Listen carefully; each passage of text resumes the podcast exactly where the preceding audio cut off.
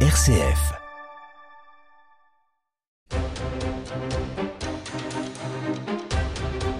Bonsoir à tous, bienvenue dans votre émission angevine d'opinion et de débat. Ce soir, on va parler agriculture, parce que les agriculteurs en ont marre de subir les contraintes environnementales qui les empêchent de travailler. Ici, on menace les pêcheurs de ne plus pouvoir pêcher dans les fonds marins. Là, on veut empêcher la construction de bassines de réserve d'eau. Là encore, on bloque plus de 10 millions de tonnes de céréales françaises parce qu'elles ne peuvent plus faire l'objet de fumigation avec de la phosphine pour tuer les insectes en raison de la juridiction française. Problème, cette fumigation est obligatoire dans les pays destinataires qui ne veulent pas être envahis de parasites. Entre-temps, la France est revenue sur cette interdiction. Alors, est-ce le prix à payer pour faire avancer notre agriculture pour qu'elle soit plus durable ou est-on en train d'assassiner une des plus grandes nations agricoles du monde? Eh bien, on va en débattre. Et puis, l'église d'Anjou sous le choc après la profanation de l'église de la Madeleine, les actes d'une barbarie folle, de destruction de statues et de croix pliées ont secoué les chrétiens de la paroisse, du diocèse et même de la France entière. Alors faut-il fermer nos églises? Eh bien, on va en débattre. On évoquera également la statue de Saint-Michel que la justice souhaite voir disparaître de l'espace public suite à la requête des libres penseurs au sable d'Olonne. La France souhaite-t-elle tourner le dos à son identité chrétienne? Faut-il partir à la chasse de tout ce qui témoigne de la France chrétienne? Eh bien, on va en parler. Enfin, on terminera par la nouvelle conception de la diplomatie par Emmanuel Macron, sa prise de distance avec les États-Unis saluée par Jean-Luc Mélenchon et vivement critiqué par les Américains. À quel jeu joue Emmanuel Macron en matière de politique internationale? Ce sera la troisième question dont vont se saisir nos brillants débatteurs du soir. On prend de la hauteur et on débat dans Déo et débat avec Raphaël Delacroix. Et pour évoquer ces trois sujets, je suis accompagné ce soir de Gilles Bourdoulex, maire d'hiver droite de Cholet. Bonsoir. Bonsoir. Et en direct euh, depuis notre studio de Cholet, Grégory Blanc, chef de file de l'opposition de gauche au Conseil départemental. Bonsoir. Bonsoir. Et Johan Glessner, directeur général adjoint de l'IRCOM, établissement d'enseignement supérieur au Pont-de-C. Bonsoir. Bonsoir. Merci à tous les trois euh, d'être là. Alors, euh, faut-il arrêter d'emmerder les agriculteurs Si vous me passez cette expression, c'est vrai que ils ont la pression un peu partout, dans tous les domaines. Euh, la pêche, hein, je le disais euh, en introduction, euh, qui a une grosse grosse pression, de plus en plus de, de normes, de contraintes, mais aussi dans énormément d'autres domaines. On va le voir dans le dans, dans le détail. Gilles Bourdoulex, d'abord pour une vision d'ensemble. Est-ce qu'on a grosso modo, hein, un excès de normes, de règles, en particulier liées à l'environnement, ou bien c'est normal, c'est le jeu à jouer pour euh, transformer notre agriculture? Alors d'abord, méfiez-vous de dire qu'on va emmerder quelqu'un parce que vous pouvez avoir des poursuites judiciaires dans un pays qui perd sa liberté d'expression. J'en sais quelque chose.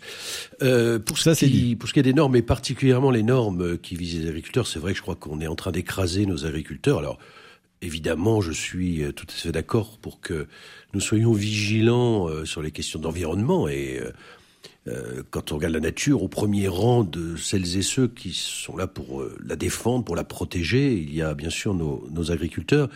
Mais il faut faire attention aussi à ce que nous ne mettions pas en péril notre agriculture. Nous étions un grand pays agricole, nous avons descendu les marches de la hiérarchie des pays agricoles depuis quelques années, depuis quelques décennies, malheureusement. Et euh, je crois qu'on est en train euh, de continuer à casser notre agriculture. Vous avez donné des exemples euh, de ce que nous imposons. À partir du moment où tous les pays imposent les mêmes choses, vous savez, vous avez de l'importation de viande, par exemple, où on est moins regardant lorsque ça vient d'Amérique du Sud que la viande qui est produite ici sur le territoire français. Donc il y a un moment, c'est la concurrence qui est en jeu et on est en train, je crois, oui, de, de, de, de tuer notre agriculture à petit feu à ce rythme-là. Grégory Blanc, premier, euh, premier regard général, en tout cas, sur euh, la façon dont on agit vis-à-vis des agriculteurs français Il faut qu'on aide les agriculteurs à passer le cap. On a euh, de toute façon un mur qui est devant nous. La transition écologique, c'est pas c'est pas un sujet de débat. On a le réchauffement climatique, on a des nappes phréatiques aujourd'hui qui sont pas remplies pour moitié dans euh, la partie euh, notamment nord-est du, euh, du département. Donc il faut qu'on aborde ces sujets-là avec gravité, avec sérieux, avec aussi pragmatisme, mais on, on, y est tous confrontés. Et donc il faut qu'on accompagne nos agriculteurs à passer le cap, y compris dans leur propre intérêt. on a, j'étais hier dans un syndicat d'eau celui de la vallée de, de l'Othion et de ses affluents. on voit bien que, y compris d'un territoire à l'autre, d'un bout du bassin à l'autre, on n'a pas forcément toujours la même approche. Moi, je le dis, je suis sur une euh, élu euh, notamment à Bras-sur-Lotion, où euh, les maraîchers nantais sont arrivés, ils ont décaissé de la terre à hauteur de 80 cm, ils ont ramené du sable, l'ensemble des, terres aujourd'hui sont saccagées. tout ça pour produire de la mâche quatre fois dans l'année, qui n'a pas vocation forcément à soutenir notre souveraineté alimentaire sur le, le, territoire, mais plutôt à s'inscrire dans un modèle d'export. Euh, il faut bien qu'on distingue les choses. Ok. De, fa façon générale, vous que, que euh, aujourd'hui, c'est une juste pression. Je pense, je pense, je pense qu'il faut aussi que euh, les, euh, le milieu agricole puisse conduire les débats aussi de manière sereine euh, quand on, on entend pas conduire les débats, c'est faire face à soit non, il y a soit je mets la clé sous mais, la porte. Mais, non, c'est comme ça que ça se, ça se traduit. Évidemment, pour certains, mais il y a aussi une contradiction. On dit il faut faire en sorte que la France préserve sa souveraineté alimentaire. Euh, je le redis, on doit avoir un débat serein sur le modèle agricole. Il y a d'un côté la question de la souveraineté alimentaire, comment on nourrit la population. Et puis il y a d'un autre côté un vrai débat aussi euh, stratégique, qui est celui de, euh, de l'exportation agricole française. ça n'est pas la même chose. Aujourd'hui, quand j'écoute les, les, propos des responsables agricoles, et notamment, écouté l'autre jour Christiane Lambert, il y a une espèce de, de, de, de, de confusion dans les propos qui font que euh, c'est difficile quelquefois d'aborder de manière sereine euh, des sujets qui sont graves et qui ont leur importance. Johan Gessner, là aussi, hein, on va rentrer dans le détail dans un instant, mais de, de, de, façon générale, c'est normal de mettre cette pression aux agriculteurs? C'est dur, euh, oui, je sais que c'est dur, mais bon, qu'est-ce que vous voulez, il faut bien se transformer. Si, si on fait rien, on continue comme avant. Oui, ce qu'il faudrait avoir euh, clairement explicité, c'est quel est l'objectif. On peut se transformer en vue de quelque chose, mais quel est l'objectif? Protection de l'environnement. Euh, le problème, Grégory Blanc nous dit qu'il n'y a pas de débat, le, le, le, mur est devant nous. Donc, oui, euh, alors ça c'est un aspect. On, je ne sais pas si c'est le premier qui est en fait mis en avant aujourd'hui dans le modèle agricole national et international qu'on essaie de défendre, et que par exemple le gouvernement aujourd'hui, Monsieur Macron défend une agriculture intensive avec, enfin, et très productive. Donc parce que il faut être sur un marché international et donc peut-être qu'il faut faire de la mâche pour la vendre à l'autre bout de la planète. C'est ça qui est le modèle. Euh, c'est pas du tout euh, le modèle que Monsieur Bourdelex expliqué tout à l'heure quand il disait qu'on avait, euh, on était une grande nation agricole. À l'époque, effectivement, on avait une grande façon de raisonner l'agriculture en fonction des territoires. C'est plus du tout le cas aujourd'hui. Euh, on, impose aux agriculteurs des, des, des investissements majeurs pour le commerce international. Et effectivement, on fait venir de la viande à l'autre bout du monde. donc si c'est ça le modèle agricole, de fait, c'est compliqué pour nos agriculteurs d'y accéder. Et ça veut dire euh, beaucoup de concentration, euh, très peu d'agriculteurs, etc. C'est pas forcément respectueux de l'environnement. Je ne sais pas si c'est ça aujourd'hui vraiment l'objectif de qui que ce soit de protéger l'environnement en France quand on parle d'agriculture plutôt que de produire euh, de manière massive pour l'export. Gilles Bourdoulex, en fait, on est en train de, de, de déplacer un petit peu le, le, problème. Tout dépend de ce que l'on demande à l'agriculture aujourd'hui, finalement. Euh, si elle doit produire beaucoup, intensément, euh, à la fois pour euh, sa souveraineté alimentaire et aussi pour l'export à l'international, il faut des rendements qui soient forts et du coup, bah forcément, de temps en temps, il faut, faut, faut, faut pousser un peu la nature. Est-ce que c'est pas là qu'il faut réfléchir? euh, certainement. Euh, pour moi, déjà, notre agriculture, elle doit s'efforcer de subvenir à nos besoins. C'est pas évident, et évidemment, ce sera pas, ce sera pas suffisant. Euh, mais quand on voit ce qui se passe avec la guerre en Ukraine et qu'on se retrouve tributaire des, des, des importations venant de, de certains pays, euh, on s'aperçoit qu'aujourd'hui, on a, on a pris énormément de retard dans la production et, et, et, on le voit aussi dans, dans l'utilisation des, des terres françaises. Euh, après, il y a l'aspect euh, d'exportation. Évidemment, c'est un, vrai souci pour nos, agriculteurs aussi, mais euh, la, problématique, c'est d'appliquer des, mesures que je partage tout à fait, et je suis d'accord qu'il faut réfléchir avec l'évolution écologique, l'évolution environnementale de, de nos territoires. Mais encore faut-il que tout le monde le fasse, et que ce soit fait au niveau international, au niveau mondial, ce qui est, ce qui est loin d'être le cas. Donc on est très exigeant avec nos agriculteurs aujourd'hui ici en France, euh, et on se retrouve face à des pays qui le sont beaucoup moins. Alors je ne dis pas que c'est bien qu'ils le soient beaucoup moins, je dis seulement que euh, ça casse tout, toutes les règles de concurrence qui devraient être le plus égales possible. Oui, c'est évidemment euh, injuste, mais enfin, il y a des mouvements écologistes qui disent est-ce que c'est parce qu'on fait mal chez le voisin qu'il faut faire mal chez nous euh, sous prétexte pour des raisons économiques et financières. Est-ce qu'il ne faut pas prendre le, le lead sur une agriculture vertueuse et en payer le prix? Gilles euh, Oui, mais il faut à ce moment-là accompagner. Je rejoins ce que disait Grégory Blanc. Il faut accompagner nos agriculteurs. Ça veut dire quoi De, de, de l'argent, des subventions euh... Oui, c'est ce, à quoi on va arriver à un moment donné, forcément. Euh, alors, je dis pas qu'il faut faire mal parce que les autres font mal.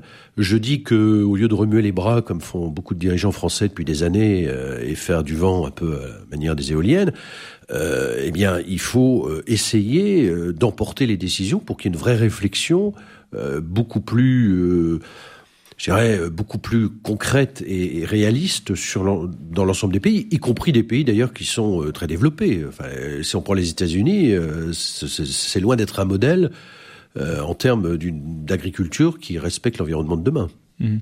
Grégory Blanc, la, la, la, contrainte financière finalement, hein, de se dire, euh, on a parlé des, sur ce plateau d'ailleurs euh, des néonicotinoïdes dans le dans le nord avec les avec les betteraves, en disant bah oui maintenant que vous pouvez plus les utiliser, vous avez des chutes de rendement, c'est difficile, mais euh, ça va peut-être vous pousser à trouver d'autres d'autres variétés, d'autres systèmes, du, du biocontrôle plus respectueux de l'environnement. Est-ce que finalement cette, cette contrainte, elle est, elle est un peu obligatoire pour que les choses bougent? Je pense qu'on est tous pareils dans notre propre quotidien. Hein. C'est sous la contrainte qu'on bouge. Euh, donc, euh, donc ces contraintes donc, sont bonnes. Donc il faut qu'il y ait des contraintes. Par contre, il faut qu'on soit capable effectivement de, de, de, les accompagner pour éviter que chacun, ne, encore une fois, ne se prenne le mur. Euh, oui, mais les agriculteurs, ils vous disent, moi, je me le prends aujourd'hui le mur. Mais, mais, mais, il faut faire attention euh, quand on dit les agriculteurs. Moi, vous me parlez de la contrainte environnementale. J'ai tendance à regarder à partir de ce qui se passe chez moi. Je reprends cet exemple. Aujourd'hui, des maraîchers nantais qui arrivent, qui ont décaissé des sols, qui euh, aujourd'hui ont favorisé l'écoulement des eaux pour éviter et empêchant la pénétration des eaux euh, dans les sols et donc dans les euh, dans les nappes, puisque elles vont avec le sable dans les affluents, ça contribue, ça a des effets écologiques complètement désastreux. Et les agriculteurs eux-mêmes, la chambre nous dit ah oui mais nous on n'a pas les moyens aujourd'hui d'agir. Ça veut dire que nous, en tant qu'élus locaux, il faut qu'on réfléchisse sur euh, la façon de, j'emploie un terme peut-être un peu technique, mais la qualification des sols. C'est-à-dire que selon le, type de sol, on ne fait pas n'importe quel type de culture. Parce qu'il y a une réalité, c'est un patrimoine, euh, en quelque sorte, un peu un patrimoine commun. là, on a un débat. Parce que les agriculteurs eux-mêmes, aujourd'hui, notamment le syndicat euh, majoritaire, je le dis avec beaucoup d'amitié, mais quelquefois, bon, comme il est obligé de gérer deux types d'agriculteurs, euh, euh, finalement, euh, regarde les choses un peu à distance et essaie de s'en sortir par le haut parce que on a tous été à un moment donné à gérer des intérêts contradictoires et on essaye de voilà de, de, faire en sorte de, de passer autrement. Bah, là, on n'a pas le choix. Il va falloir qu'on gère ces contradictions-là et qu'on les assume de manière apaisée pour apporter des, des solutions. Oui, c'est pas simple. Oui, il y a des contradictions. Mais oui, tout le monde doit être capable de passer parce qu'il y a un enjeu, encore une fois, qui est d'abord un enjeu alimentaire et un enjeu de préservation de notre propre territoire. Euh, Johan Glessner, je voudrais qu'on s'arrête sur le sur le cas des méga-bassines dont on a déjà beaucoup beaucoup parlé. Euh, néanmoins, euh, très souvent, on est un petit peu partagé sur cette question. On comprend que des agriculteurs aient besoin de collecter de, de l'eau qui tombe pas toujours au bon moment, au bon endroit, et surtout maintenant avec le climat qui est, très perturbé. Donc on dit que c'est plutôt malin de stocker de l'eau pour pouvoir l'utiliser au moment où on a besoin. Après, on comprend aussi que le petit producteur qui lui euh, n'a pas forcément euh, les moyens, il se retrouve avec pas d'eau dans sa nappe phréatique parce qu'elle était pompée par le voisin qui a sa méga bassine. Vous en pensez quoi, vous? Bah oui, c'est une première chose que vous venez de dire qui est importante de rappeler, c'est que ces méga bassines, elles se remplissent pas avec de l'eau de pluie, mais avec de l'eau qui est puisée dans le sol.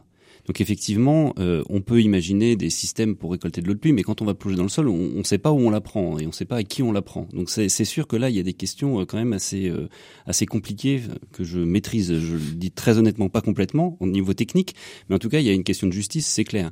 c'est sûr que bon, Grégory Blanc évoquait les, encore une fois, c'est comment la mâche dans, dans, son territoire. c'est sûr qu'on a on a tendance à vouloir produire et surproduire un certain nombre de, de produits agricoles sur des terrains qui étaient peut-être pas très adaptés. Et je trouve qu'aujourd'hui, il y aurait vraiment une réflexion à porter sur la, la question de l'adaptation de ce qu'on fait en termes d'agriculture. Et beaucoup d'agriculteurs aujourd'hui euh, sont demandeurs de ça, de pouvoir retrouver euh, des espèces, des variétés euh, de, de, de, production qui soient aussi adaptées au terrain et à ce que la, la région ou le terroir permet. et ça, c'est sûr que... Oui, mais ils produisent ce qui se vend. Bah, ils produisent ce qu'ils vendent, oui, parce Donc, que euh, ouais, au bout d'un moment, on dit c'est super. hein, Moi, je vais trouver une super et variété que, que Et alors, ils le vendent à qui Mais à vous, à moi. Non, c'est pas vrai. C'est pas vrai. C'est pas vrai. On en a parlé tout à l'heure. Euh, beaucoup de choses sont exportées. Il y, y, a une espèce d'incohérence totale. Euh, Peut-être on en reparlera plus tard, mais vous, vous on, on importe énormément de céréales et on en exporte aussi énormément. Donc quelle est notre réflexion sur ce que vous, les uns les autres ont appelé la souveraineté alimentaire tout à l'heure? Enfin, c'est quoi cette logique qui nous fait importer d'Ukraine et de Russie tout un tas de blé, de maïs de, et d'oléagineux, et, et, en même temps on en exporte pour quasiment autant pour l'Algérie, pour, pour, le Moyen-Orient. Enfin, je veux dire, vous voyez, il y a, euh, on, a, on, on, sort du week-end de Pâques. Euh, Peut-être que les uns les autres vous avez mangé de l'agneau. Vous allez pu constater dans vos centres commerciaux préférés que l'agneau fabriqué en France, il vaut 20-25 euros le kilo. Celui qui nous vient d'Argentine, il valait moins de 10 euros le kilo. Et, je veux dire, il y a un moment donné, on marche sur la tête, quoi. Est-ce qu'on veut vraiment soutenir nos agriculteurs? Est-ce qu'on qu'est-ce qu'on fait pour pour re, oui, remettre des barrières à l'entrée sur les produits agricoles? Enfin, moi, je, je ne vois pas d'autre solution que de d'avoir un peu de souveraineté au sens propre Pro du terme. Du protectionnisme. Bah, un petit peu. Bah, je, je, je pense qu'il y a à mon avis, si on veut vraiment revaloriser okay. Donc les ça choses, veut dire qu'ils vont faire la même chose dans l'autre sens. Eh ben hein. peut-être, eh ben mmh. sans doute, mais parce que mais on a, on a le potentiel, on mmh. a le potentiel pour fabriquer ce qu'il faut, mais il faut le garder aussi. Gilles Bourdoulet, si, si, si, si, on si on consommait les les agneaux français plutôt que latino-américains, selon la proposition de Johan Glessner, avec finalement un peu de bon sens, vous voulez rentrer sur le territoire français, très bien. Euh, c'est temps parce que chez nous, euh, on a des contraintes, on a des normes, on a des exigences de qualité alimentaire, et si euh, si vous voulez rentrer sur notre marché, ben ça se fait pas tout seul. Il faut faire du protectionnisme sur la, notre agriculture. Ah, je crois que c'est indispensable. Euh, appeler protectionnisme, euh, peut-être que c'est un peu un petit côté péjoratif. Mmh. Je, je, préfère euh, qu'on ait une souveraineté alimentaire, effectivement. Euh, mais c'est vrai des agneaux, c'est vrai des bovins, c'est vrai d'à peu près Tout. toutes les formes de viande.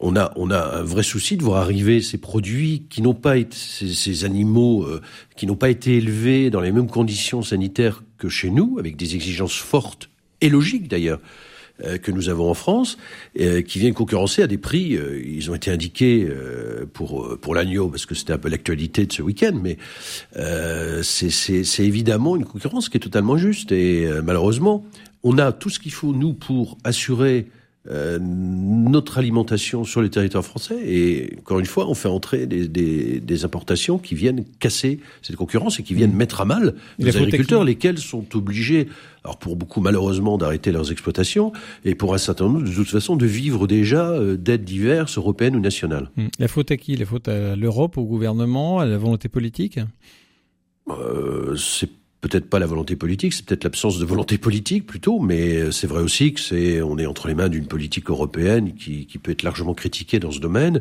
et euh, l'absence de volonté nationale euh, d'imposer un certain nombre euh, d'obligations et tout en ayant une vue évidemment sur l'évolution de notre territoire et sur les questions environnementales, mais en faisant en sorte de, de préserver nos agriculteurs et tout simplement faire en sorte qu'ils vivent de leur métier dignement comme ils le souhaitent. Bien sûr. Grégory Blanc, euh, favorable vous aussi à ce que euh, finalement on change un petit peu les règles en termes d'import-export sur l'agriculture? Bah, Je crois de manière globale que l'Europe a été construite avec un corpus euh, de, de, valeurs ou un corpus idéologique, je sais pas comment on peut le dire, mais qui a omis la question de la souveraineté européenne. Après, il peut y avoir un débat entre souveraineté nationale, souveraineté européenne. De mon point de vue, il devait y avoir au moment où on a décidé de faire l'Europe un vrai, avoir un, un vrai débat sur l'autonomie stratégique. On en parlera peut-être tout à l'heure, mais en tout cas sur sur la capacité de, de, de l'Europe à peser sur les circuits euh, internationaux et, et, mondiaux. Et puis il euh, euh, y a un vrai sujet sur l'aspect les, écologique. On rentre dans une période où effectivement, quand l'Europe a été construite, cette question-là ne faisait pas partie des fondamentaux en termes de droit européen. il faut sans doute qu'on les, il faut les inclure. Allez, on va passer à un autre sujet dans un instant. Il semblerait que on n'aime pas trop les statues euh, chrétiennes en ce moment dans notre pays, dans notre bonne ville d'Angers. On en parle dans un instant. Le supplément du MAG, Bastien Lallier. C'est un événement qui attire chaque année près de 100 000 visiteurs à Cholet. Le carnaval de la ville aura lieu en deux temps cette année encore. Un défilé de jour ce dimanche et un de nuit le samedi 22 avril. À l'occasion de cette manifestation populaire créée au début du XXe siècle, nous nous intéresserons au travail de l'amicale des carnavaliers de Cholet qui confectionne les chars. Rendez-vous avec le président de l'association François Debreuil ce vendredi midi sur RCF Anjou. Place des Mauges, Laure Baudet sur RCF Anjou. Je vous donne rendez-vous le vendredi à 19h15 et le samedi à 10h30 pour votre magazine Place des Mauges. Place des Mauges, c'est 30 minutes consacrées à l'actualité de Cholet et des Mauges. Culture, économie, vie et paroisse, des chroniques et des invités. Place des Mauges, le rendez-vous des Choletais sur RCF Anjou.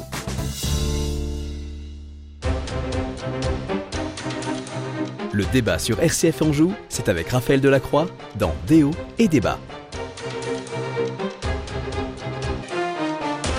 Et toujours accompagné de Gilles Bourdoulex, maire d'hiver droite de Cholet, Grégory Blanc, chef de file de l'opposition au conseil départemental, Johan Glessner, directeur général adjoint de l'IRCOM. Alors, vous le savez, une église a été profanée à Trélazé le 30 mars euh, dernier, ça on l'a moins su. Et puis ce mercredi, euh, celle de la Madeleine à Angers, un véritable saccage à la masse sur des statues, le maître-autel, des croix pliées, un véritable acharnement.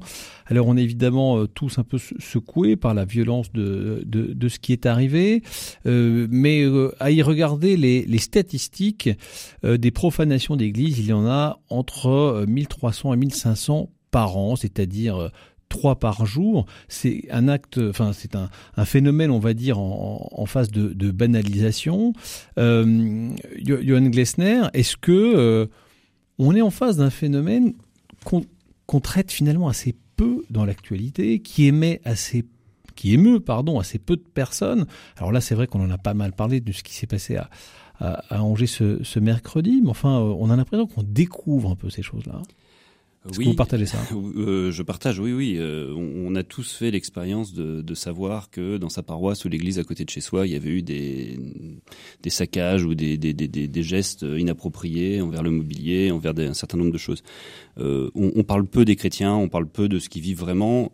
C'est un petit peu hors sujet, je suis désolé, mais c'est quand même pour le signifier. Les chrétiens sont les croyants qui sont les plus persécutés dans le monde. Et ça, c'est pareil, personne n'en parle aujourd'hui. Donc je pense qu'effectivement, on est aujourd'hui une petite minorité des chrétiens euh, dont on n'a pas envie de parler parce que euh, je ne sais pas quelle est la représentation pardon euh, qu'on qu se fait du, christianisme encore aujourd'hui. Mais en tout cas, c'est voilà, c'est sûr qu'on est aujourd'hui une minorité mise sous le boisseau, ça c'est clair. Gilles Bourdonnex, on, se demande toujours un peu ce qui peut motiver quelqu'un pour euh, on, on, parle souvent de, de, ce qui s'est passé, on, parle rarement de ceux qui l'ont fait quand on arrive à les, à les attraper. On, on s'étonne vraiment de cette violence. Qui, qui peut faire une chose pareille et pourquoi? L'Église représente plus grand-chose pour beaucoup de gens C'est bien le problème. Alors d'abord, je veux dire euh, évidemment que je, je, je, condamne et je suis euh, scandalisé par ce qui s'est passé à Angers, comme à Trélazé il y a quelques jours. Euh, mais je crois que c'est la, la, preuve justement de la banalisation de ce qui constitue un pilier fondamental de notre nation. Euh, Peut-être que j'aurai l'occasion de le redire à propos de la statue de Saint-Michel. Euh, on a malheureusement, comme on a une confusion entre la Révolution et la République, on a une confusion entre la République et la nation. La République, c'est l'organisation politico-juridique de l'État-nation que nous constituons. Il y a un principe qui est celui de la laïcité. Et il y a la nation. La nation, elle, tire son histoire d'un certain nombre de valeurs, et dans ces valeurs, il y a les valeurs chrétiennes. Pas les valeurs d'autres religions. Je suis désolé, dans les siècles passés, ce sont les valeurs chrétiennes qui ont formé notre nation. On est pratiquant, croyant, on est tout ce qu'on veut, peu importe. Mais en tout cas, on peut, on peut pas nier cela. Et malheureusement, on a totalement mis de côté ces valeurs chrétiennes, ces références chrétiennes. Moi, je le dis comme je le pense. Je crois aussi que l'organisation catholique en France a sa part de responsabilité. Je trouve qu'il y a une grande mollesse par rapport aux faits de société, par rapport aux questions de société. On ne prend pas de position, on ne s'engage jamais. Euh, Aujourd'hui, quand on regarde ce que c'est euh, la religion pour beaucoup, ce sont euh, les affaires dont on entend parler, euh, un peu fâcheuses évidemment et condamnables, euh, que l'on sait, mais on pourrait regarder les autres religions, je pense qu'il y en a autant si on voulait faire un peu de, de ménage partout. Mais on n'a pas du tout la vision positive de ce que peuvent représenter justement ces valeurs dans notre nation à travers l'histoire et aujourd'hui encore. Donc à partir de là, vous avez des gens, je ne sais pas qui ils sont, parce que euh, vous avez raison, on n'en parle pas. Là, on parle en, ces jours-ci de, de, de, ce qui s'est passé à Angers, mais vous rappeliez les chiffres qui sont consternants. Et euh, on n'en parle pas, euh, très peu dans les médias. On ne sait pas si des enquêtes sont faites, si on arrête un jour des gens, si on les condamne. Moi, je n'ai absolument aucune information sur des poursuites qui peuvent être euh, euh, conduites à l'égard de celles et ceux qui ont pu faire ça, et comment on enquête et comment on les retrouve. C'est arrivé chez vous à Cholet Je ne sais pas qui fait ça. C'est arrivé à Cholet ça vous, est, arrivé à Cholet ou dans, il y a eu des petits soucis, oui, à l'église Notre-Dame il y a quelques années, mais bon, rien de rien de trop grave, mais rien de trop grave, oui. Sauf que à force de d'avoir des choses moins graves, on a des choses qui sont euh, euh, beaucoup plus dramatiques comme ce qu'on a connu, mais comme euh, ces, ces gens qui mettent le feu à une église, comme euh, ces gens d'ailleurs qui vont tuer un prêtre, d'ailleurs le même qui a mis le feu à la cathédrale de Nantes et qui a tué un prêtre à, à Saint-Laurent-sur-Sèvre, mais on a vu comment on l'a traité la première fois. Donc, si vous voulez, il y a, un moment, je crois que on perd totalement les références de notre société au nom de cette laïcité qui n'est qu'un principe de la République, qui n'est pas une valeur de notre nation. C'est un principe de la République pour protéger les religions, la liberté de religion, et protéger aussi nos concitoyens par rapport aux abus de la religion, lesquels abus ne sont plus regardés par rapport à certaines religions. Donc je crois qu'on a un vrai problème de positionnement de notre société euh, vis-à-vis de la religion, et particulièrement de celle qui a construite cette société dans laquelle nous vivons. Grégory Blanc, ce qui est étonnant, c'est que euh, Johan Glissner le rappelait tout à l'heure, euh, l'Église est, une minorité aujourd'hui. En tout cas, les, chrétiens pratiquants réguliers sont devenus une, minorité. Euh, Gilles Bourdolex nous dit euh, la tendance à, ne pas parler assez fort, notamment sur des, questions de société en s'engageant pas. Donc, on veut dire, elle est discrète. Et pourtant, elle fait l'objet d'une persécution tout à fait étonnante sur la profanation de lieux de culte, environ 1500 par an, je, je le disais tout à l'heure. Étonnant quand même. D'abord, permettez-moi de, de, de, rappeler une chose. Euh, on... Il y a d'abord une dégradation du bien public. Non. Bah, attendez, il y a, a, a, a d'abord une dégradation du, non, du bien public. Une quand profanation, il faut appeler les choses par, par attendez, leur nom. Attendez, attendez, je, je, je, je mésestime absolument pas ce que vous êtes en train de dire. Je dis d'abord ah, quand vous dégradez d'un bien public, je sais pas si c'est l'église, le, le banc, le banc du. Non, mais laissez-moi terminer. oui, mais oui, il faut dire les choses comme mais, elles sont. Mais, mais, mais, je vais les dire, je vais les dire de ouais, manière, je, je, je vais les dire de manière très claire quand il y a une dégradation euh, au sein de l'église de Trélazé, euh, pour parler de ma commune, c'est d'abord une dégradation du bien communal. Euh, et donc, ça me heurte. D'abord parce que c'est aussi une part de mon patrimoine commun. C'est pas est, un bon public, qui est, Grégory Blanc. Qui est, qui est attaqué. C'est pas un ça, bon public le, dans un parc. C'est le, une profanation. Mais non, mais je peux pas vous laisser les, dire les, un mot qui est pas juste. Laissez-moi terminer. Je vous laisse terminer. Laissez-moi terminer. Ça, c'est le premier point. Je veux que ce soit euh, rappelé parce que ça n'est pas que la propriété des croyants ça n'est pas que la propriété des, paroissiens, ou en tout cas euh, euh, un bien qui serait d'abord celui euh, utilisé ou, auquel se, se, comment dire se regrouperait un certain nombre de, de croyants. C'est d'abord un bien qui appartient à tout le monde. ensuite, il y a derrière cela, bien évidemment, une émotion extrêmement forte parce que il y a des gens qui ont une croyance qu'ils se retrouvent dans ces, euh, dans ces lieux, et donc qui sont attaqués au plus profond de leur euh, intimité. Et donc, effectivement, la profanation, pour employer les, le, mot adéquat, euh, évidemment, suscite une, une, émotion qui touche une identité de, l'identité de tous ceux qui pratiquent cette, cette religion. Moi, je ne crois pas en Dieu. Mais je trouve absolument abject, effectivement, ce qui se passe parce qu'on attaque une part de l'identité de ceux qui, euh, euh, effectivement, croient en l'espèce. Et ça n'est pas tolérable. Qui, Encore plus dans notre, dans, notre, dans notre pays. Et en attaquant ceux qui croient, finalement, on cherche à opposer, quelque part, peut-être que c'est rien de plus banal qu'un acte de saccage sans arrière-pensée, etc. Il n'empêche que, euh, derrière cela, il y a effectivement la création d'oppositions dont on n'a pas besoin aujourd'hui dans notre, dans notre pays. Moi, je considère qu'un chrétien, la vie d'un chrétien, elle vaut autant que la vie d'un non-chrétien. Euh, c'est tout à fait évident parce que nous sommes d'abord des, euh, des, hommes. Non, Personne Et donc, ça n'est pas normal d'attaquer l'identité mmh. de quelqu'un du simple fait de sa religion. Bon, Non mais j'ai je, un peu insisté sur le mot profanation parce que je sais qu'il y a parfois une. Mais je, je, je, ne le nie pas, mais je veux rappeler quand même que tout le monde est concerné. tout le monde est concerné par ce qui se passe on est bien d'accord. Vous avez tout à fait le droit de le rappeler. Je voulais simplement euh, apporter cette précision sémantique parce que euh, parfois on n'ose pas utiliser le terme de profanation. Or, quand un lieu sacré est souillé, euh, que ce soit pour des raisons religieuses ou quelles que soient les motivations, ça s'appelle une profanation. Et euh, parfois, il faut appeler les choses par leur nom. Johan Gessner, quand on voit ça, est-ce que il faut que euh, la politique euh, de d'ouverture des églises soit changée? Très, très concrètement, ça veut dire les fermer, quoi. Et on sait que ça se fait en milieu rural. Mmh. on en parlait tout à l'heure dans le 18-19 avec Thomas Cochebray. Est-ce qu'il faut en, venir à, à, fermer les portes des églises? On ne peut plus les visiter, on ne peut plus venir y prier, ou à moins de prendre rendez-vous. Ce serait dommage, non? Ah oui, ce serait dommage, oui je pense, ah oui, oui, moi je pense qu'il faut, enfin, autant que faire se peut. Bien sûr, il y a des, des endroits où, pour différentes raisons, c'est pas possible. mais, mais je pense que c'est une, non, je, je pense que c'est dommage. Euh, je pense que c'est d'abord euh, c'est un droit de pouvoir euh, pratiquer sa religion, de pouvoir prier dans des lieux qui sont dédiés à ça. On l'a vu comment euh, pendant le Covid, les gens ont, ont, réclamé, enfin les confinements, les gens réclamaient en fait de pouvoir retourner dans leurs églises en disant ben voilà, mais c'est un, un droit fondamental pour moi de pouvoir me recueillir dans un lieu qui est dédié à, à, à ma religion et là en, en l'occurrence à la religion catholique. Donc non non, moi je pense que c'est il faut faire en sorte dans toute la mesure du possible de laisser les, ces lieux ouverts qui sont pour la plupart d'ailleurs ça a été rappelé des, lieux publics, hein, puisque beaucoup d'églises appartiennent euh, aux mairies. Euh, donc euh, très bien, bah voilà, il faut il faut faire en sorte que ce soit ouvert. Maintenant, est-ce que ça nécessite plus de sécurité? Peut-être, mais peut-être que plutôt que de parler de sécurité, il faudrait que effectivement on réfléchisse à des accueils à accueillir les gens qui hmm. viennent, qui rentrent et qui. S'il y avait peut-être plus de chrétiens dans les bah églises, on n'aurait peut-être pas besoin de bah, caméras de surveillance. Exactement. Gilles Bourdoulex, euh, un mot là-dessus. Puis vous, en tant que maire, imaginons que ce soit arrivé à, à, l'église Notre-Dame à, Cholet, vous diriez quoi? Faut fermer les églises ou bien euh, non Il faut, faut les laisser ouvertes et puis tant pis quoi. Je crois que fermer les églises, c'est encore une fois céder par faiblesse devant ceux qui viennent remettre en cause ce que sont, je le répète, les, les, les valeurs de la France.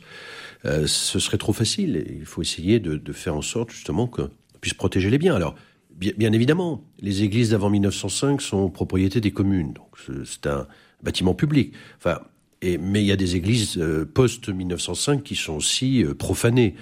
Euh, et ensuite, c'est un symbole. dire quand on va profaner l'église de Trélazé, on va pas euh, euh, mettre des inscriptions ou casser quelque chose dans le hall de l'hôtel de ville de Trélazé. On le fait dans l'église. C'est donc qu'on veut faire quelque chose qui est bien symbolique, avec une vraie raison, qui est de s'en prendre à une religion et qui reste, même si les chrétiens sont peut-être minoritaires dans la population française aujourd'hui, qui reste quand même la religion largement majoritaire qui est pratiquée en France.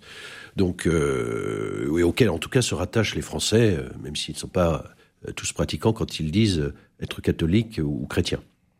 Donc euh, moi je regretterais qu'on soit obligé de fermer les églises qui sont pour beaucoup euh, des monuments historiques, des monuments du patrimoine de nos de nos communes et puis qui doivent être ouvertes aussi pour les personnes qui veulent rentrer à l'intérieur tout simplement pour prier parce que c'est le lieu où ils peuvent pratiquer leur religion. Alors autre sujet qui n'est pas très éloigné même s'il ne s'agit pas ici de dégradation à proprement parler, euh, au sable d'Olonne, euh, une, statue de l'archange Saint-Michel en face d'une église a fait l'objet de débats, de recours, notamment euh, les libres penseurs avaient demandé à ce qu'on déplace cette statue et ils ont obtenu gain de cause et c'est remonté jusqu'au Conseil d'État qui lui euh, s'en, lave les mains. Donc euh, finalement le maire Yannick Moreau est sommé de déplacer de ces statues de Saint-Michel. Grégory Blanc, euh, est-ce que vous trouvez ça normal alors que la grande majorité des Sablais voulaient garder cette, cette statue, qu'il n'y avait pas forcément conféré une dimension religieuse? Est-ce que vous trouvez ça normal? Et est-ce que si on commence à enlever cette statue-là, il n'y en a pas encore beaucoup d'autres qu'on va devoir enlever? Bah, c'est normal puisque c'est le Conseil d'État qui le dit. Euh, il y a une décision de justice. On peut être en désaccord avec cette décision de, justice. C'est tout à fait euh, normal euh, que chacun puisse avoir sa propre opinion là-dessus. Mais une décision de justice, par essence, elle est légitime et elle doit s'appliquer. Sinon, il n'y a plus d'état de droit. Et si on n'est pas d'accord avec le droit, eh bien dans ce cas-là, on se mobilise en démocratie pour faire changer le droit. Non, mais Yannick Moreau, la décision, Yannick Moreau le maire de, de, des Sables a dit moi, je ne vais pas contre le droit. Je, vais, je vais faire en sorte que cette statue reste devant l'Église, mais conforme à la justice. Ça, c'est pour la partie Sur le fond, le fait de dépasser une, statue parce que elle symbolise un, un sang, ça vous semble normal? Mais il y a une décision de justice. Oui, mais le fond, c'est la décision de justice. C'est pas, pas, une décision de forme, c'est une décision de fond. D'accord. Donc euh, monseigneur Frépel, euh, qui a sa statue euh, à Angers, il faut la déboulonner aussi. C'est la statue de monseigneur Frépel de mémoire, elle a été installée avant la loi de 1905. Donc elle n'a pas du tout le même caractère. Là, il y a bien une décision publique d'installer une statue qui est considérée comme étant un caractère religieuse. Pas moi qui le dis, mhm. c'est le Conseil d'État. Et donc, il doit y avoir une conformation au droit. Euh, voilà, je peux pas vous dire autre chose. Si, euh, si, euh, que dirait-on, que ne dirait-on dans notre pays si on installait un minaret sur un espace public à côté d'une mosquée, par exemple? Que ne dirait-on? John Gessner. Je voudrais juste rappeler que la décision de justice dit le droit, elle dit pas forcément le bien. Et il peut y avoir une différence majeure entre les deux. Je, suis pas sûr qu'elle dit le bien. Voilà. Euh, bah, des minarets, il y en a, il y en a quelques-uns quand même. Hein. Enfin, des, des, des, des, mosquées visibles, des, enfin, on en a plein. Dans, sur l'espace public bah, on les voit, l'espace public. Enfin, on les voit. Vous arrivez à Nantes, pardon, mais on les voyait bien. Enfin, je veux dire, on en voit bien. Enfin, il n'y a pas de. mais c'est pas construit sur l'espace public. C'est des terrains qui sont concédés euh, par la mairie, à des associations, etc. Certes, certes, mais on a, on, enfin, je veux dire, c'est visible, quoi. Je veux dire, c'est pas invisible. Les, les, le, religieux n'est pas invisible de notre de mm. notre pays. Et mm. heureusement. Enfin, je veux dire, c'est une dimension essentielle de la personne de pouvoir euh, respecter aussi cette dimension religieuse et spirituelle. Donc, c'est pas, c'est pas, euh, c'est pas, oui, c'est pas mal que euh, le, le, religieux soit visible, y compris euh, quand on se promène dans la rue. Enfin, moi, je trouve ça. Et, et, et le droit. Mais je, euh, oui, oui, non, mais euh, Monsieur Bordelais tout à l'heure rappelait, je trouve à, très juste titre, la différence entre une organisation républicaine, des lois, et, et, ce qu'est la nation, et ce qu'est le patrimoine, et ce qu'est la patrie. Et, là, peut-être qu'il faut aussi savoir honorer véritablement ce qui nous vient du patrimoine. Euh, nous avons une culture et une tradition qui, qui a été forgée dans la chrétienté, euh, qui s'exprime à travers des œuvres d'art, qui s'exprime à travers euh, euh tout un tas de, de, de, manifestations culturelles également. Et il est bon aussi de, sa, savoir se rappeler de ces choses-là et de pouvoir honorer ce patrimoine. Alors que des, que des gens euh, euh aient décidé, parce qu'il y a sur l'île de Ré aussi, il y a une statue de la Vierge Marie là qui doit être qui doit être enlevée. Bon, parce que des gens avaient décidé de la mettre à un moment donné. Bah, je, je, trouve que c'est aussi l'expression euh, d'une liberté euh, communautaire, euh, locale, et qu'il est bon aussi de savoir respecter parce qu'elle dit quelque chose de ce que nous sommes et de l'endroit où nous venons. si on oublie notre passé, on risque de pas construire beaucoup de futur, quoi. Donc il faut vraiment qu'on soit aussi attentif à ça, à ce respect du patrimoine. Euh, Gilles Bourdoulex, euh, Grégory Blanc nous rappelle, et c'est vrai que cette statue, elle est, une statue récente, il faut quand même le rappeler dans, dans, dans les faits, donc elle est largement euh, postérieure à la loi de, de, de 1905. Le, le droit, c'est le, le droit, point final le droit, euh, certes, est le droit. La décision du Conseil d'État est légale. Dire qu'elle est légitime, je n'irai pas jusque-là, parce que je, je, je, je, la trouve scandaleuse. D'abord, il n'y a pas vraiment de décision. Hein. Ils ont refusé de se prononcer. On sait quelle est la tendance habituelle du Conseil d'État, qui fait partie de ces structures aujourd'hui en France, qui n'ont qu'une volonté, euh, c'est de piétiner ce qu'est l'histoire de la France. disons les choses. Il y a un moment, on, on est dans cette espèce de, de mouvance euh, où on veut balayer tout ce que sont nos traditions, notre culture, notre âme de la France. Alors, on installe une statue de, Saint-Michel au Stade de l'Inde. C'est quoi le problème? Euh, Je suis désolé, la comparaison avec les minarets, je peux pas l'accepter. Je suis d'autant plus à l'aise que euh, j'ai signé un jour un permis de construire pour faire un petit minaret à une mosquée à Cholet. c'est une chose, mais c'est pas la religion musulmane qui a fait l'histoire de la France. C'est la religion chrétienne. Et Saint-Michel, ça fait partie des, des personnages qui sont ancrés dans l'histoire. D'ailleurs, je rappelle que c'est le saint patron des parachutistes. C'est quand même pas rien. Les parachutistes sont suffisamment défendus et continuent à défendre euh, la France, la patrie, les valeurs qui sont celles de notre nation, les principes qui sont ceux de la République. Et la laïcité est devenue euh, le grand foutoir, je suis obligé de le dire. Euh, les libres penseurs, ce sont surtout des penseurs qui sont contre les libertés des autres, ce sont des formes de, de pensée autoritaire, totalitaire. Euh, et euh, moi, je le dis, je suis scandalisé Alors on pourra toujours expliquer effectivement qu'il y a une décision de justice. Cela étant, une décision de justice s'appelle la jurisprudence, et on n'a jamais dit que la jurisprudence était euh, éternelle. La jurisprudence, elle peut évoluer.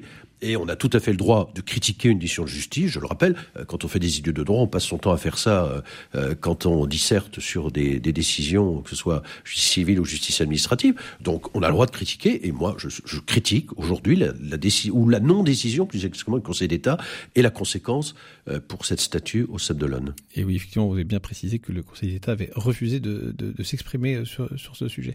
Grégory Blanc, je sens que vous, que vous piétinez. Voilà. Enfin bref, vous avez envie de réagir. Oui, non, moi j'ai un, j'ai un désaccord, euh, j'ai un désaccord avec ce qui vient d'être dit. Euh, euh, je partage la distinction entre République, État-nation, la construction de la nation.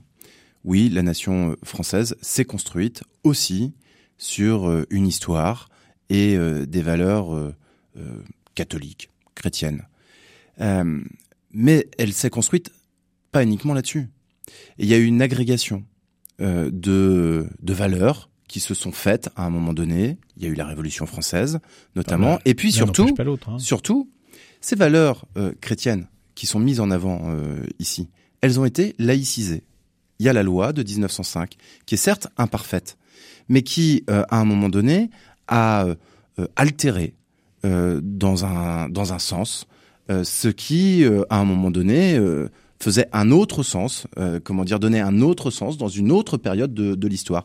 Dit autrement, oui, il y a un patrimoine à caractère religieux qui aujourd'hui est euh, public et c'est un patrimoine encore une fois commun. Moi, quand je rentre dans une église, on parlait d'ouverture des églises tout à l'heure, je n'arrive pas à aller dans un village sans rentrer dans une église. Je n'y vais pas pour prier. Je respecte ceux qui y vont pour prier. Mais moi, je n'y vais pas pour prier et je souhaite pouvoir rentrer dans la majorité des églises de notre pays et de bénéficier de l'architecture ou euh, des œuvres d'art qui, euh, qui la composent. Mais il faut respecter effectivement euh, la possibilité pour chacun de s'approprier un espace. et ça n'est pas parce qu'il y a des gens qui croient que c'est forcément un espace à caractère religieux. Chacun doit pouvoir s'y retrouver comme il l'entend. Enfin bon, on n'oblige pas les, aux gens de prier quand ils passent devant la statue de Saint-Michel. Hein. Mais enfin bon. Allez, merci en tout cas de vous être exprimé. Mais après 1905. D'accord. Allez, on va. Non, mais ça n'a aucun rapport. 1905 n'a aucun rapport là-dedans. Enfin, Personne n'est lésé en fait dans cette histoire. C'est ça le problème. Et rappelons-nous, François Mitterrand a été élu pour montrer son enracinement avec une église sur son affiche en 1981. C'est vrai. Ouais. Une église qui a été construite avant 1905. Allez, mais ça n'a aucun rapport. Je, aucun rapport. Alors c'est pas tout. Euh, je suis pas complètement d'accord. Non, non. On a bien compris. On va passer à notre euh, dernier sujet. On va prendre un petit peu de hauteur. On va faire un peu de géopolitique. Euh, rien de moins dans un instant. On prend de la hauteur et on débat dans Déo et débat avec Raphaël Delacroix. Et toujours avec Gilles Bourdoulex, maire de Cholet, Grégory Blanc, euh, conseiller départemental d'opposition, conseil départemental, Johan Glesner, directeur général adjoint de l'IRCOM. On a beaucoup parlé là. Il ne reste plus beaucoup de temps pour, euh, pour le dernier sujet, mais enfin vous allez quand même pouvoir donner votre, votre opinion générale. Euh, vous avez tous suivi avec attention le déplacement de notre président de la République en Chine et, et, et dans l'avion. Hein, c'est un peu comme le pape François. ce sont les interviews dans, dans l'avion qui sont souvent à regarder de, de près. Il il nous dit qu'il ne faut pas être suiviste euh, des États-Unis dans euh, l'affaire euh, Pékin-Taïwan. Alors, Gilles Bourdoulex, notre président, est-il un, un, amateur diplomatique qui a fait une boulette ou bien il a vraiment raison de vouloir trouver une troisième voie pour la France et peut-être enfin couper un peu le cordon avec la politique étrangère américaine toute puissante non mais ça, c'est pas un vieux gaulliste comme moi qui lui reprochera euh, de couper le cordon avec les États-Unis, mais il, faut le faire tout le temps. Euh, je rappelle quand même que si aujourd'hui il y a la guerre en Ukraine, euh, il y a une responsabilité russe qu'il faut pas nier évidemment, mais à la base il y a aussi un certain nombre d'aventures américaines qui sont venues provoquer la situation, comme d'ailleurs les États-Unis ont, ont, mis le bazar dans beaucoup de pays du, du Proche et du Moyen-Orient. Euh, en ce qui concerne Taïwan, je crois qu'il faut être très très ferme pour défendre ce territoire, ce que n'a pas fait le président de la République. Il est, il, est dans l'arrogance permanente, il est dans l'arrogance en politique intérieure, il est dans l'arrogance en politique extérieure. J'aurais préféré qu'avec son le, le, commercial payé par la Chine, Monsieur Raffarin, euh, on, on ait un discours sur les droits de l'homme en Chine. Euh, j'aurais qu'on rappelle combien il y a de, de, de, condamnés exécutés chaque année en Chine, euh, ce que sont les libertés en Chine, euh, ce qu'est la vie de certains peuples qui sont opprimés par euh, la Chine. Euh, ce sera à rappeler. J'ai pas entendu Monsieur Macron s'exprimer là-dessus. Alors je crois qu'effectivement il a beaucoup d'arrogance, mais c'est naturel chez lui, du mépris pour tout le monde puisqu'il y a que lui qui est dans la bonne pensée. Euh, et que là, il a encore montré euh, que cette arrogance, quand elle va à l'international, elle peut provoquer des difficultés pour la France. Mais donc, euh, il a eu tort, alors, selon vous parce que vous dites d'un côté, vous êtes tort. Oui. D'accord. Non, non, non, non. J'ai dit qu'il n'y avait pas euh, 36 façons de faire. Alors, je sais que c'est la politique du en même temps, mais on, on peut pas être, euh, par rapport à ce qui s'est passé en Europe de l'Est, euh, complètement aligné sur les États-Unis et ne pas être capable de dire les responsabilités des États-Unis dans ce qui se passe, et tout d'un coup, euh, en Chine, aller vouloir s'extraire de la politique américaine. Ayons une vraie politique française souveraine là encore. Grégory Blanc, incohérence de la part du président Macron, en tout cas instabilité dans ses prises de, position diplomatique? J'ai cru comprendre que le président a eu une parole malheureuse sur un sujet euh, hypersensible, mais si j'ai bien compris, il a défendu rien de moins que la position diplomatique traditionnelle de la France sur l'autonomie stratégique de, de l'Europe. Euh, bref, il y a eu boulette. Je crois qu'on a un président qui est un peu fatigué en ce moment. Euh, un jour avant, il a eu des propos sur Laurent Berger qui, moi, m'ont complètement choqué euh, sur la symbolique euh, que cela euh, revêtait. le lendemain, dans l'avion, il a des propos qui sont un peu, voilà, plus qu'interrogatifs, en tout cas malheureux par rapport à, l'approche qu'on peut avoir sur Taïwan et sur la liberté. je ne sais pas si on peut dire des peuples sur Taïwan parce que c'est un, un, problème complexe et qui et qui nous dépasse tous, mais en tout état de cause sur sur le libre arbitre de chaque de chaque communauté ou de chaque euh, euh, chaque voilà zone géographique. Il va falloir à un moment donné qu'on respecte aussi le, le, le, libre arbitre de chacun. On peut pas laisser passer après sur Taïwan, on peut pas laisser la Chine avancer après ce qu'on a vu sur Hong Kong et sur la façon de renier les droits fondamentaux de chacun. Johan Gessner, votre position sur le sujet? Eh ben euh, oui, c'est sûr que c'était assez regrettable les, les, les, propos tenus par Monsieur Macron. Moi, ce qui m'ont le plus euh, oui, choqué, c'est vraiment cette euh, cette espèce de mise à distance de la situation entre Taïwan et, et la Chine, une espèce de ben c'est pas notre problème.